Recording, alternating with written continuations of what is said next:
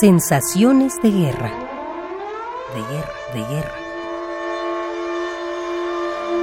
Sensaciones de guerra. Sensaciones. Sensaciones de guerra. Daniel Sada.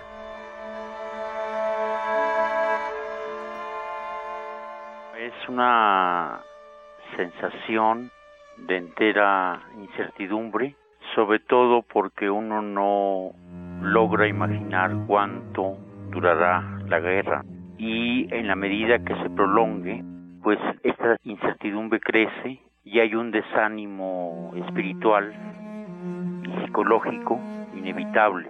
Entonces yo creo que una guerra es un fracaso de, de la humanidad y uno también se siente involucrado en este fracaso, el hecho de no poder eh, hacer nada, de que se oiga la voz de pues casi la, eh, la mayoría de los seres humanos que han impugnado ¿no? la, la guerra.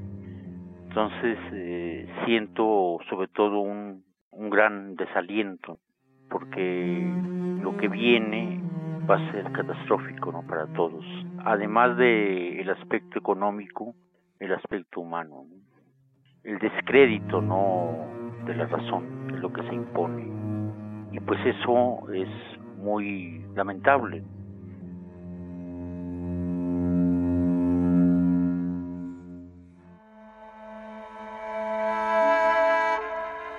Daniel Sada.